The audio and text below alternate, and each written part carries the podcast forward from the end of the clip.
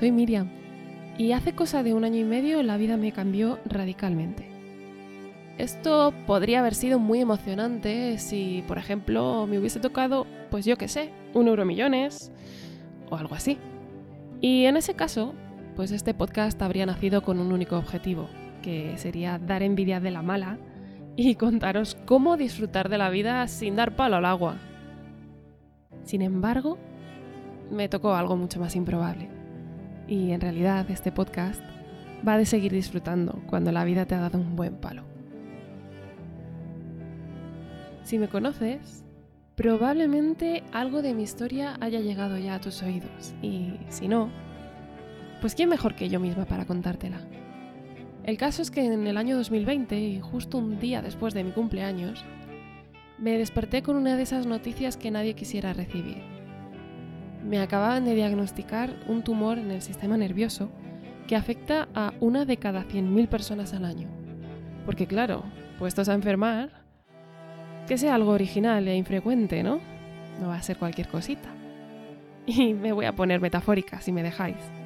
El intruso, como lo acostumbro yo a llamar, se pegó como una lapa a mi médula espinal. Una localización bastante privilegiada, porque es por donde pasan todas las cosas interesantes en el cuerpo. Un montón de información en todos los sentidos. Y aunque con mucho esfuerzo lo conseguimos desahuciar, yo siempre digo que me dejó la casa en ruinas y algún que otro daño irreparable.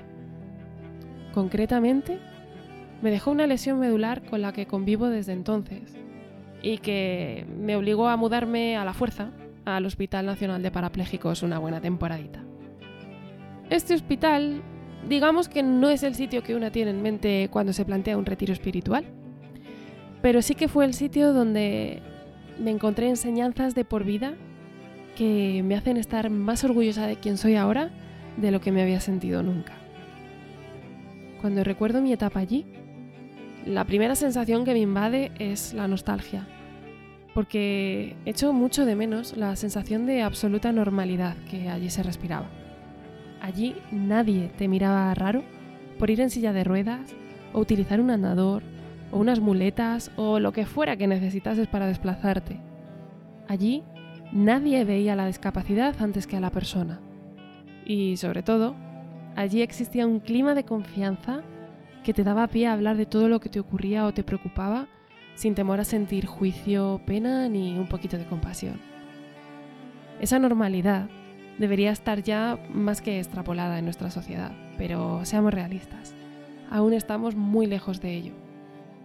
Y llevo un tiempo dándole vueltas a muchas cosas, entre ellas a qué puedo hacer yo desde mi posición para ayudar a mejorar un poco el mundo en el que vivimos, usando pues todo lo que he aprendido últimamente, que no es poco. Y por eso y para eso nace este podcast. Para recuperar o crear esa atmósfera de normalidad y hablar con naturalidad de lo que ciertamente es normal. También para conocer a personas con historias de vida de esas que merecen ser escuchadas. Personas que podrían ser de otro planeta, porque claramente están hechas de otra pasta y de las que creo que todos podemos aprender muchísimo. Crearemos un espacio inclusivo para hablar de la discapacidad desde la propia discapacidad. Porque ¿quién mejor que nosotros mismos para hablar de lo que nos pasa, de lo que nos encontramos a diario, para darnos a conocer, para demostrar que la discapacidad no nos define, que tenemos un nombre, que no somos discapacitados ni minusválidos. Yo, por ejemplo, soy Miriam y sé que hay muchas formas de tener discapacidad, pero la única peligrosa es no tener corazón.